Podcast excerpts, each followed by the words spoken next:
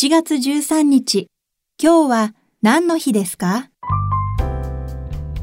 ?7 月13日はオカルト記念日です。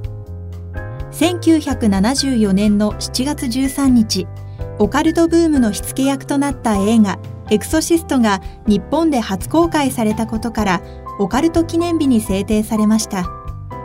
エクソシストは1973年制作のアメリカ映画でホラー作品でありながらアカデミー賞の脚色賞と音響賞を受賞しました。少女に憑依した悪魔と神父の戦いを描いたオカルト映画の代表作でありその後様々な派生作品が制作されました。ちなみにエクソシストとは英語で悪魔払いの祈祷師という意味です。今日は何の日？今日はオカルト記念日。ナビゲーターは私、加藤綾乃が務めました。また明日、お耳にかかりましょう。